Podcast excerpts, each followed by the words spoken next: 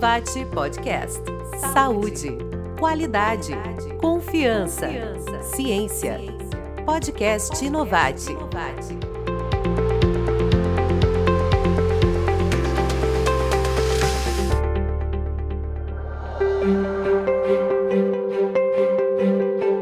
Inovate Podcast. Olá a todos e a todas. Vocês já sabem, meu nome é Nilva Bortoleto, já estivemos aqui juntos e eu sou sócia da Inovate Serviços em Saúde. Hoje nós estamos aqui para conversar sobre um tema que realmente está na moda. É um tema muito interessante que muitas pessoas entendem muito e outras pessoas ainda estão no processo de entendimento.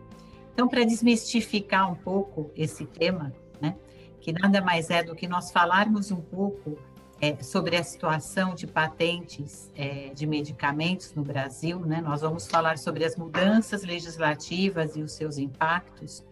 Então, para conversar sobre isso, nós trouxemos hoje aqui conosco a Kátia Jane Ferreira. A Kátia é uma profissional muito interessante, porque ela é formada em engenharia química e depois ela fez direito. Ela é mestranda em direito civil, ela é especialista em patentes e inteligência competitiva. Ela atua na área de propriedade intelectual há 25 anos. E atualmente ela é sócia do escritório Aoki Ferreira, Mattioli e Yamashita. Kátia, tudo bem com você? Muito obrigada tudo por estar bom. aqui conosco. É muito bom poder conversar com você, com uma pessoa que entende tanto do assunto e que vai nos ajudar aí a entender um pouquinho mais. Né? Muito obrigada por aceitar o nosso convite, estar aqui no nosso canal de YouTube. Para você que está vendo pela primeira vez, esse é o canal de YouTube da Inovate. Aqui nós fazemos entrevistas é, sobre temas relevantes na saúde na indústria farmacêutica e sempre trazemos pessoas que são grandes conhecedoras do tema em questão. Então, muito obrigada mais uma vez, Kátia. Eu que agradeço o convite de vocês, da Inovate, e estou aqui para a gente bater um papo sobre esse assunto que eu sou apaixonada, né? Sou suspeita para falar. Bom, é, pelo tempo a gente percebe, tô, né? Estou é. à disposição para sanar qualquer dúvida que vocês tiverem. Legal, muito bom. Então, Kátia, é o seguinte, a gente tem visto aí uma movimentação muito grande, né, em relação à situação de patentes de medicamentos, o STF votou, a gente vê isso sempre nos jornais. Então, para a gente poder contextualizar um pouco, como era a situação de patentes de medicamentos até o momento, né? E depois a gente vai falar um pouquinho sobre o que muda daqui para frente. Tá. Bom, é, para a gente entender, né, para o público entender a, a questão, acho que a gente tem que voltar um pouquinho no tempo, né? E entender como a gente chegou até aqui, né? Por que, que, por que, que esse assunto está sendo tão debatido atualmente? Foi objeto de uma discussão do STF. É, a nossa legislação atual, né, a legislação que cobre não só farmos, mas todas as áreas de tecnologia, é uma legislação de 1996, né, a Lei 9279 de 96, que é resultado de, de, um, de uma necessidade de, da nossa mudança de legislação de propriedade intelectual, é, da época. Né? Até então, o antigo Código de Propriedade Industrial ele não previa proteção para a área química, farmacêutica e, e, alimentos. Isso é um ponto interessante, muitas pessoas não sabem. Né? A, esta área de, de tecnologia passou a ser passível de proteção por patente em 1996/1997, quando a legislação entrou em vigor. É, e, portanto, a gente tem momentos históricos muito interessantes, porque até essa data a, a, a questão patentária não estava presente no nosso cenário, né, no nosso mercado, então todos podiam fazer aquilo que bem entendesse, já que não havia previsão de, de proteção. Mas, é, antes de, de, avançar um pouquinho historicamente, entender como a gente chegou até aqui, a gente tem que entender o que é uma patente e, e por que, que isso existe. Né? A pergunta ah, mas nós estamos falando aí de monopólio, mas veja bem, e o acesso. Eu sou, eu sou uma profissional que procura ver a questão de uma forma bastante técnica e enxergar sempre os dois lados da questão. Né? E quando a gente olha para as patentes como um instrumento, um pilar de sustentação da sociedade em termos de inovação, a gente consegue entender o porquê né, da existência de uma exclusividade temporária sobre uma determinada tecnologia. Então, o que é uma patente? A patente nada mais é do que um título de propriedade imaterial que garante ao originador da tecnologia um período de exclusividade, ou seja, um período limitado no tempo e bem definido, assim se espera, né, que seja bem definido, em troca da revelação da tecnologia. Ou seja, a sociedade te dá exclusividade por um período de tempo, em troca, você revela essa tecnologia para a sociedade. Essa revelação traz ganhos sociais, porque a divulgação da informação permite com que o desenvolvimento tecnológico seja mais acelerado, né? Há uma difusão do conhecimento importantíssima para até para onde a gente chegou, né? Onde estamos hoje, né? É, e, sem dúvida, é o que, a, o que os, os, doutrinadores, né, os juristas chamam de pacto social. Né? Sociedade te compensa com um período, em troca você revela e difunde esse conhecimento para a sociedade. Então, a gente tem nas patentes, como uma função social importantíssima, um pilar de sustentação para a inovação, porque ela prevê que o inovador em troca da exclusividade e a, a, garantia de algum retorno do seu investimento, é, a, a revelação para a sociedade. Então, isso é, isso é muito importante. E esse tempo, esse período de tempo, não é algo que, que foi é, trazido na legislação de forma desavisada, de forma não pensada. Esse tempo ele é importante. Né? É, a sociedade precisa ter certeza, né? precisa ter a garantia de que um dia essa tecnologia se torne domínio público, porque esse domínio público ele vai incentivar não só o originador da, da tecnologia desenvolver novas tecnologias para ter mais exclusividade, como também fazer com que outros concorrentes, outros players no mercado busquem outras soluções uhum. e, eventualmente, até produzam aquela mesma solução em mais em massa, ou seja, garantindo o acesso em massa para quem tem interesse, que somos nós, né? Somos uhum. nós que estamos na ponta. Então, trazendo um pouco dessa, desse apanhado histórico, a gente tem assim um pilar importantíssimo das patentes é o tempo de vigência, o tempo de proteção. Né? E a, discussão que a gente está enfrentando agora, é, que já não é mais tanto discussão, né? já tem uma decisão, é uma discussão que gira em torno deste tempo de vigência. Por quê? Na legislação antiga, inclusive, na, no nosso Código de Propriedade Intelectual anterior, é, industrial, anterior a, a 1996, a proteção era garantida por 15 anos. Mas, por, por, forças de tratados internacionais, inclusive um tratado muito importante que é o TRIPS, né, um tratado relacionado ao comércio versus propriedade intelectual, é, esse tempo de vigência foi garantido como um mínimo de 20 anos. E adotado, hoje, nas, nas grandes jurisdições, nós estamos falando de 20 anos de forma uniforme para todos os países. Uhum. O que acontece é que o Brasil por uma questão muito local, e eu costumo falar que é quase uma jaboticaba, né? A gente tem algumas jaboticabas em propriedade intelectual.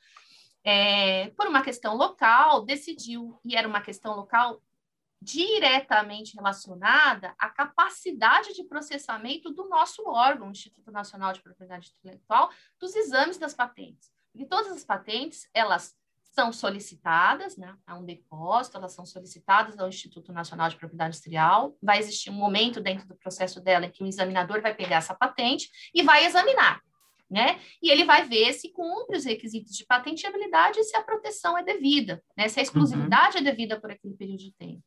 A questão central é que o, o Brasil é, tem uma deficiência, e isso é claro, assumida, inclusive pelo Instituto Nacional de Propriedade Industrial, neste processamento. Número de recursos que, que o Brasil tem disponível, mão de obra, recursos físicos, enfim, uma série de coisas aqui que a gente pode listar, é muito pequeno perto versus a quantidade de processos que tem se para lidar, né, uhum. diariamente. Uhum. Então, houve um acúmulo, que a gente chama de backlog, né, houve um acúmulo nesse processamento.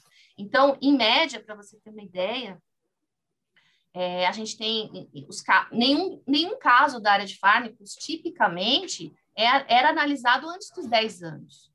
Então, a gente tem o início de exame acontecendo a partir de 10 anos. Ou seja, a gente tem uma situação crônica desse, uhum. desse Estado, inversos ao, ao que conhece, acontece em outras jurisdições. Então, o Brasil, visando dar aí um, alguma espécie de proteção mínima, ele instituiu na, na nossa legislação local, as patentes elas vão ter vigência de 20 anos contados da data de depósito, ou seja, daquele seu pedido inicial no Instituto Nacional de Propriedade Industrial, ou 10 anos a partir da concessão que for maior. Então, uhum. a gente uhum. tem uma situação em que, se o INPI começa a fazer o exame após os 10 anos, nós vamos ter aqui patentes de 21, 22, 23, 24, e a gente conhece casos de 32 anos de vigência. Em uhum. contrapartida ao que acontece no exterior, onde as patentes são limitadas a 20 anos.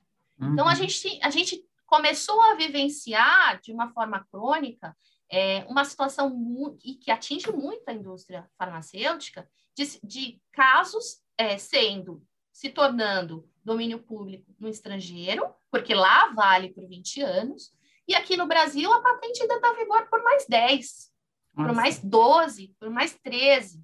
Uhum. Se você uhum. pensar num mundo globalizado, as empresas, principalmente aquelas que atuam em diferentes jurisdições, isso é um prejuízo de logística estratégico importantíssimo. Uhum. Ou seja, eu posso lançar o produto nos Estados Unidos, na Europa e na China, mas eu não posso no Brasil que é um uhum. grande mercado para a área de fármacos. Então, essas, essas questões começaram a ficar cada vez mais crônicas e começaram a impactar a indústria nacional na medida em que a indústria de genéricos e similares foi se desenvolvendo.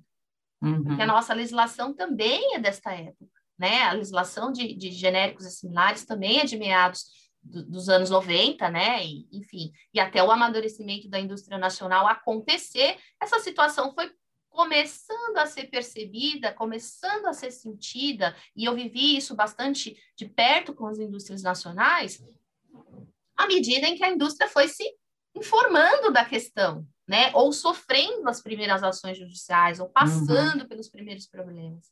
Então, esta era a situação que nós vivíamos nesse momento, e que, na, na, na minha visão, não era uma situação boa para nenhum dos dois atores uhum. nem para a indústria de genéricos e similares e nem para a indústria inovadora. Porque a indústria de genéricos e similares, ela sofria com a incerteza. Tá bom, e quando eu vou poder lançar? A gente sabe que para equalizar um projeto né, de genéricos similares, a gente não faz de um dia para o outro. Uhum. Precisa cortar matéria-prima, a gente precisa fazer teste, submeter na Anvisa, leva ali um, dois, três anos, às vezes dependendo do caso, para você, em, desde a concepção da ideia, né, até você ter a possibilidade de entrar com o produto no mercado. Então, se você não tem um norte, como você equaciona o seu, o seu projeto? Né? Então, conviver com a incerteza era algo muito crônico. Por um lado, para a indústria genérica, mas para a indústria de inovação também não era legal, porque você também convive com a incerteza, tá? E quanto que minha... quando muitas pessoas falam, ah, mas você está ganhando vigência, eu estou ganhando vigência, mas eu não tenho um título ativo. Porque, uhum. na verdade, um título ativo, uma patente de fato efetiva, a garantia da concessão, eu só tenho quando de fato ela é concedida. Não posso acionar o judiciário contra terceiros enquanto eu não tenho a concessão. Se eu transporto uhum. isso para outras áreas tecnológicas, porque a indústria de fármacos ela é bastante peculiar, mas se eu transporto para outras áreas tecnológicas, por exemplo, a área de tecnologia de informação, isso é extremamente crônico. Porque as tecnologias, elas se desenvolvem muito rapidamente. Então, o celular que você compra hoje não é mais o celular que está no mercado no dia seguinte. Então, as, essa demora na concessão das patentes acabava fazendo com que as, as empresas tinham, tenham um passivo de patentes, um portfólio que muitas das vezes, não, quando era concedido, não servia mais para nada, já era uma tecnologia obsoleta. Né? Então, não era bom para nenhum dos dois atores. Né? Então... E, e o que muda agora, diante dessa nova situação? Como vai então, ser de agora em diante?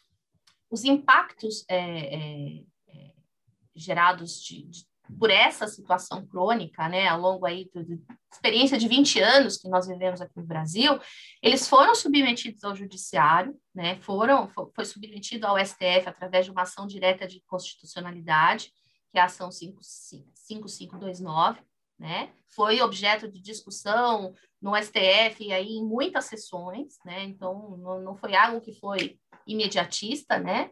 E o STF entendeu por bem considerar o parágrafo único do artigo 40, que é justamente esse parágrafo que fala que as patentes não vão ter vigências inferi inferior a 10 anos da concessão, eles consideraram esse parágrafo inconstitucional, ou seja, ele deixa de existir. Né? A partir do momento que ele deixa de existir, é, existem impactos. E esses impactos foram modulados pelo próprio STF. Então, o que, que o STF nos diz? Para a área de fármacos, nenhuma patente que ganhou os 10 anos da concessão vai continuar com ele. Isso falando em uma linguagem bastante simples, né? Não, não, não técnica. Então, a partir de agora, a partir da publicação dessa decisão, todas as patentes retroagem ao que elas deveriam ter ganhado, que é 20 anos da concessão. Uhum. Então, os efeitos da modulação para a área de fármacos foram significativos. Para outras áreas tecnológicas, as patentes persistiram com esse tempo de vigência aumentado, né, dos 10 anos da concessão, mas a partir de agora, as patentes que passarem a ser concedidas vão ganhar só 20 anos. Né? Uhum. E ainda tem um terceiro aspecto de modulação que os casos que estivessem judicializados, porque muitas empresas questionavam essa questão do parágrafo único do artigo 40 sendo aplicado a patentes na área de fármacos, na área agro, inúmeras ações, né? Então, os casos judicializados também serão modulados. Mas para a área de fármacos, o, o, o grande resultado é que todas as patentes que fizeram jus aos 10 anos da concessão passam a ter os 20 anos da data de depósito. Entendi. Isso é um impacto significativo importantíssimo para uhum. todos os atores nesse, nesse, nesse cenário, né? Uhum. Já vamos falar um pouco dos impactos. Agora, olhando, assim, a gente percebe que, então, se eu, se eu entendi tudo, se eu prestei atenção direitinho, a gente tinha uma questão do INPI que não, não conseguia dar conta das demandas, e aí, por conta disso, as patentes esticavam muito, né, por causa dos 10 anos aí, e acabavam ficando muito longas. É um problema para ser resolvido. Essa foi a melhor forma de resolver? Olha, falando honestamente, como Kátia, eu acredito que não. Por que eu acredito que não? Eu acredito que o parágrafo único do artigo 40 jamais teria sido discutido se não existisse o backlog do NPI. E, na verdade, ele nem precisaria existir se não existisse o backlog do NPI. Então, eu acho que resolver o problema na raiz, né, não tampar um santo e descobrir outro, como é muito acontece com muita frequência no nosso país, a gente teria que resolver a questão do backlog, dando ao Instituto Nacional de Propriedade Industrial condições de trabalho, mais mão de obra, mais efetividade, né? E, e, eu acompanho de perto as ações do Instituto Nacional de Propriedade Industrial, particularmente da diretoria de patentes. Eles têm feito um trabalho, assim, eu acho que eles estão tirando leite de pedra, particularmente, né? É, uhum. É, porque eles estão se esforçando muito para ter um programa é, fantástico para redução de backlog. Você percebe que os examinadores estão trabalhando assim aceleradamente para tirar esse passivo, o que é algo que foi acumulado durante mais de uma década, duas décadas, né? É, então assim é complicado. E, e eu acho que a solução do problema na raiz é a estruturação do Instituto Nacional de Propriedade Industrial, dando a ele condições de fazer um exame em tempos razoáveis, uhum. tempos que sejam similares ao que é feito no exterior. Uhum. Né? Não adianta você falar, ah, mas o NPI não faz o trabalho dele. Ele tem condições de fazer o trabalho dele como nós, sociedade, esperamos. Uhum. É, então, é, existem projetos de lei, e aí é importantíssimo falar, que merecem o apoio da sociedade. São projetos de leis que visam é, a autonomia financeira do NPI. O NPI não tem autonomia financeira, é um dos órgãos que mais arrecadam né, para o Estado, e esse, essa arrecadação vai para o Estado e não fica no NIPEI. Então, ter a autonomia financeira da autarquia é um passo importantíssimo, né? Uhum. Porque permitirá uma gestão melhor dos recursos, contratação, enfim, tem todos os aspectos que a gente sabe burocráticos das, das organizações públicas, mas já, já seria um passo importantíssimo para que o problema fosse resolvido definitivamente. Entendi, entendi. Então, assim, o, digamos que é, seria uma resolução definitiva é, equipar o NPI né, das necessidades de tudo o que é necessário para ter agilidade, como acontece em outros países. Né? Exatamente. É, porque parece mais um, já que estamos falando de medicamentos, um paliativo, né? E não, um e não algo que vai agir na cura, né? O diagnóstico Exatamente. está bom, o tratamento talvez não. Agora, falando um pouco dos, dos impactos, né, que você falou, tem muitos impactos. Então, eu queria ver com você como você vê o impacto, primeiro do mercado em geral, né, do mercado uhum. farmacêutico, com essa mudança. Depois, já que você citou também do medicamento, do mercado de genéricos, né, como que isso vai impactar nas empresas de genéricos e também nas empresas de inovação, que são as detentoras é, das patentes em geral, né? É, então, conta para a gente aí como é que você vê esses impactos. No mercado geral, eu acho que existe uma, uma, certa, uma certa fantasia, né? Nossa, de achar que no imediatismo a gente vai ter acesso a um monte de medicamentos. Isso não é verdade. A gente sabe que existe as empresas, elas, elas têm um projeto, né? Elas têm um, um time que tem que ser respeitado entre a, a, ideia, a concepção de uma ideia de lançamento de um produto até, de fato, esse produto entrar no mercado. Então, a curtíssimo prazo, o mercado não vai sofrer é, impactos substanciais. Algumas, alguns produtos, obviamente, que já estavam sendo trabalhados por algumas empresas pontuais, que já estavam acompanhando de perto os resultados dessa dessa, desse, dessa movimentação, produtos muito interessantes, né? E o acesso a, ao mercado em geral vai ser muito diferenciado, né?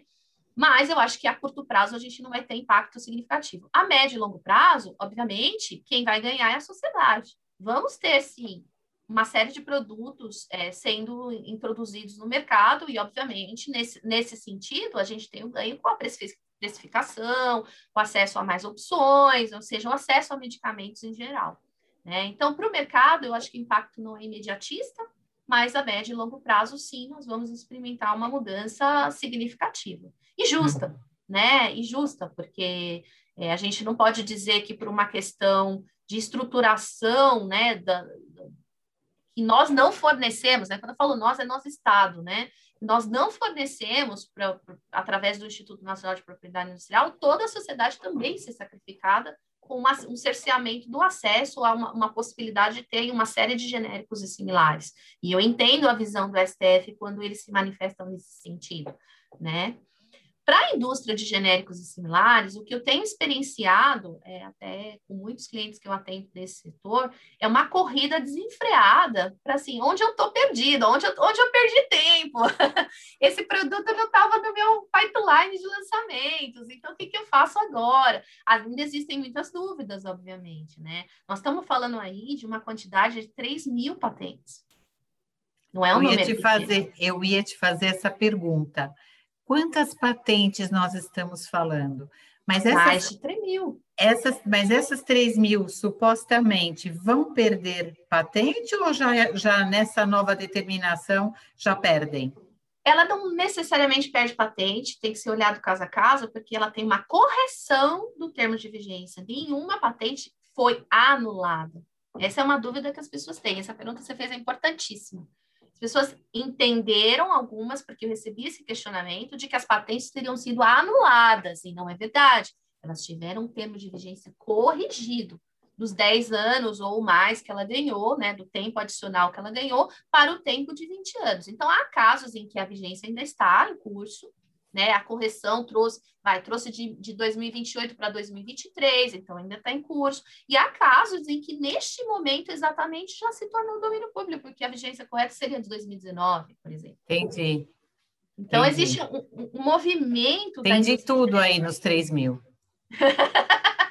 Imagina a loucura, né, que todos ah. nós estamos vivendo, né? Eu, eu como consultora, estou vivendo o número de questionamentos desenfreados que a gente, a gente mal dá conta de responder diariamente, né? Mas faz parte do processo, né? E, mas, por outro lado, a indústria de genérico similar tem um ganho interessantíssimo, que é a certeza da data.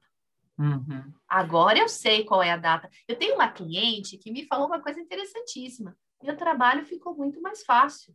porque agora a data está certa. É. Eu não tenho que ficar explicando que aqui no Brasil é diferente de lá no estrangeiro.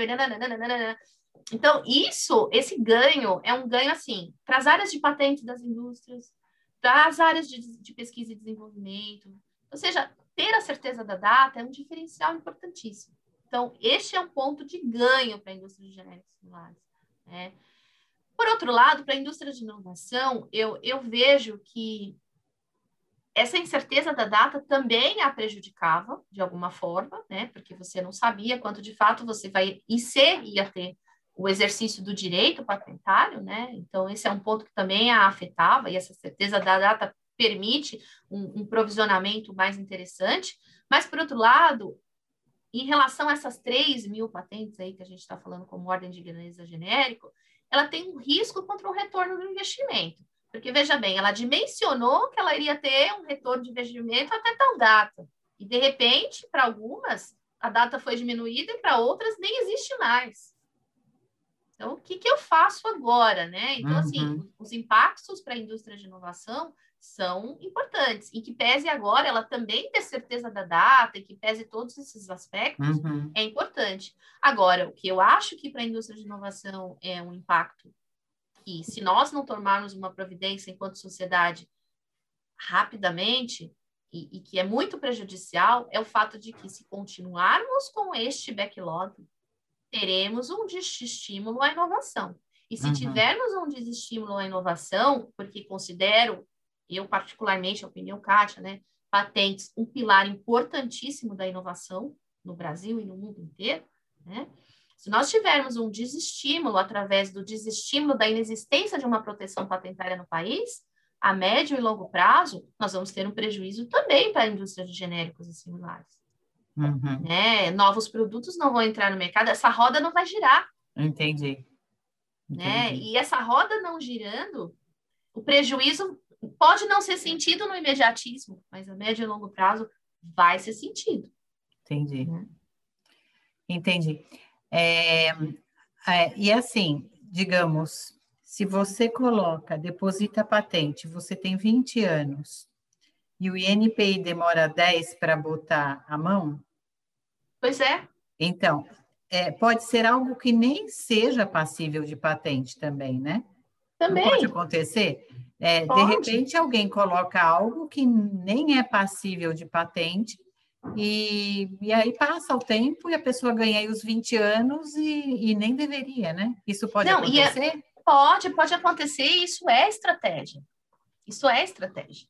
Tem muitos, muitos players que usam dessa estratégia. Ou seja, na incerteza eu deposito, eu ganho o tempo da dúvida, né? Esse tempo Entendi. da dúvida gera um ônus também para a indústria de genéricos similares, que tem que fazer um acompanhamento em massa desse passivo, né? Tem, tem a maior parte das empresas que se bobear todas, né? Tem os seus planos de inteligência patentária, de uhum. acompanhar esses processos para não, não, ser surpreendido lá na frente com um eventual lançamento, né? Uhum. Agora, é, é, um prejuízo para os dois lados também, porque às vezes o, o, inovador ele também precisa da patente rapidamente, porque vamos pensar nas startups que estão tão na moda, e nós estamos falando aqui de startups na área de fármacos também, na área uhum. de bio, biofármacos, né?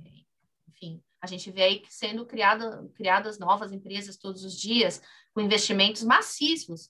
Essas empresas, elas precisam das patentes, tanto para o retorno do investimento, mas também para ganhar mais investimento. Uhum. Porque a certeza da proteção ou da exclusividade por um período, ainda que limitado de tempo, é um estímulo para o investidor. Uhum. Né? E a partir do momento que você não tem a concessão, você não está mais estimulando tanto assim o, o, uhum. o investidor, né? Uhum. Então, assim, é, é, um, é um, um ponto para se pensar. Entendi. Né? Com certeza. Então, aí a gente volta para o INPI. É, você, olhando aí a, a, tua, a tua experiência, o teu tempo de atuação né, durante esses 25 anos, o, o INPI já conseguiu é, ser mais rápido? Já teve uma estrutura melhor, né? Assim, como que tem sido o NPI e, e como você acha, né, na tua experiência, como que vai ficar isso? Você acha que é, digamos, esse cuidado paliativo ele vai ser momentâneo e depois as coisas se acertam ou nós vamos ficar no paliativo? Porque se a gente ficar no paliativo, a estratégia da dúvida vai continuar existindo, né? As incertezas vão continuar existindo. Como que você vê aí o, o médio, né, um futuro aí a médio prazo, né? Porque a gente sabe que a curto prazo não, não vai acontecer muita coisa, até por isso que foi feito aí a, é, a mudança da legislação dessa forma, né? Como que você acha que vai ser, na sua opinião? A primeira parte da... é, a primeira parte da sua pergunta é interessante, porque eu, como usuária né, do, do, do NPI, eu posso dizer que o NPI sempre, sempre melhorou. É, ele, ele era muito pior há 20 anos atrás, muito pior em todos os sentidos né? Todo o processo de informatização, todo o processo de abertura para comunicação com a sociedade, isso foi importantíssimo. Eu vivi períodos em que o NPI não atendia o usuário. E hoje não, a nova diretoria, é, a nova presidência, é, até presidências anteriores, né? Também não, não, vamos, não vamos assim tão pontuar, né? Mas houve um processo de abertura, né, para a comunicação com a sociedade, para ouvir o usuário né? E não só ouvir o usuário, como também tratar das dores dos usuários, né? Estou com problema nesse processo, eles tentam, eles informam, eles... Então, assim, houve uma melhora nesse sentido, mas não tem como tirar leite de pedra. Né? Não tem como você pegar lá um número restrito de examinadores, ordem de grandeza de 200 examinadores, e botar para avaliar um passivo de 200 mil patentes e querer que o milagre aconteça em algumas semanas. Então, assim, todo o projeto de redução de backlog articulado pela, pela presidência e diretoria de patentes é um projeto bacana, em que pese ter críticas sobre ele, sobre a qualidade dos exames, porque é isso que muito se discute. Que exame é esse que está sendo feito tão às pressas? Né? Em que pese a qualidade do exame, ainda prefiro um exame rápido, porque se ele for ruim, eu questiono a nulidade da patente, mas eu não fico na incerteza. Né? A incerteza, eu acho que ela traz muito mais prejuízo do que talvez um exame não tão adequado como nós gostaríamos. Uhum. Né? E esse é o ponto. É, então, assim, eu acho que o NPI, ao longo dos anos, tem se esforçado para melhorar. A diretoria recente de patentes tem se esforçado demais para essa comunicação com a sociedade ser aberta, para o aprimoramento do, dos exames de patentes, né, em todos os sentidos, através da publicação e revisão constante de diretrizes, que dão aos examinadores mais tranquilidade, mais agilidade para fazer o seu trabalho, né? É, dando, tentando, na medida do possível, dar recursos. O teletrabalho foi instituído no NPI, lógico, como, como um advento da pandemia, mas que foi algo que trouxe também qualidade para os examinadores, né? Uhum. Muitos deles concursados estavam lá no Rio de Janeiro, Instituto Nacional de Propriedade Tráfico no Rio, né, estavam no Rio de Janeiro, mas tinham suas famílias em outros estados. Então, é, nós sabemos que muitos examinadores debandaram, né? mas retornaram para os seus estados porque não conseguiram se, se adaptar. E veja, tem todo um processo de, de contratação, uhum. né? E, e, aí o examinador fica lá dois, três anos, depois abandona, então aquela vaga fica em aberto. Então, o NPI tem feito, assim, um esforço é, gigantesco para a redução do backlog. Agora, como fica o NPI diante dessa mudança?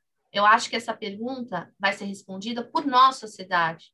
Nós uhum. vamos dar ao NPI o apoio que ele precisa para que a mudança seja efetiva, para uhum. que esta mudança, essa correção é, na, na, consideração, né, na, na, conclusão de que o parágrafo único do artigo 40 é inconstitucional, não traga mais impactos do que antes com a existência dele, né? Isso vai depender de nós, que recursos nós vamos dar para o NPI enquanto sociedade para que ele faça o trabalho dele como a gente cobra dele, uhum. né? E a gente espera que ele faça, faça um exame razoável, né, com qualidade, num tempo que nos atenda e que faça com que esses 20 anos, que na verdade não é um prazo que o Brasil resolveu pensar sozinho que é adequado, não, isso é algo de discussão internacional longuíssima, cabeças brilhantes chegaram à conclusão que, para os tempos atuais, 20 anos é um, um tempo super razoável, uhum. né? E, e, não é uma exclusividade nossa, né?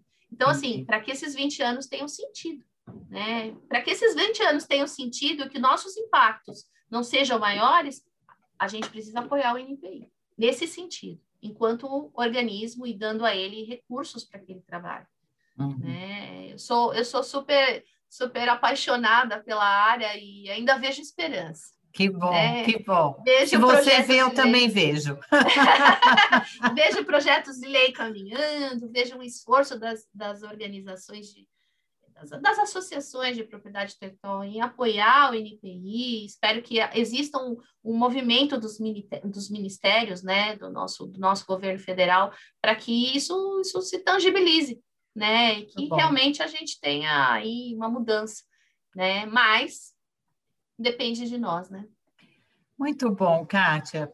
Pessoal, eu conversei aqui com a Kátia Ferreira, que entende muito de patentes. Né? Obrigada. Né? Que realmente, nossa, foi assim uma super clareada, né? De uma maneira simples, porque o tema realmente não é um tema muito simples, né? Para ser entendido, até porque são 25 anos aí de histórias, né? Envolvidas. Então, muito obrigada pela sua participação, por estar aqui conosco. E esperamos aí, quem sabe, a gente falar é, em outras ocasiões sobre as situações de patentes no segmento cosmético, né? E a gente poder entender um pouco mais é, sobre isso. Com é, certeza, será um prazer. Olha, muito obrigado, Kátia. Eu que agradeço.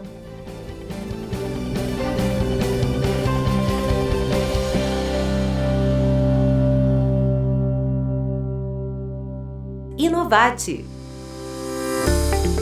Inovate Podcast. Saúde, qualidade, confiança, ciência. Podcast Inovate.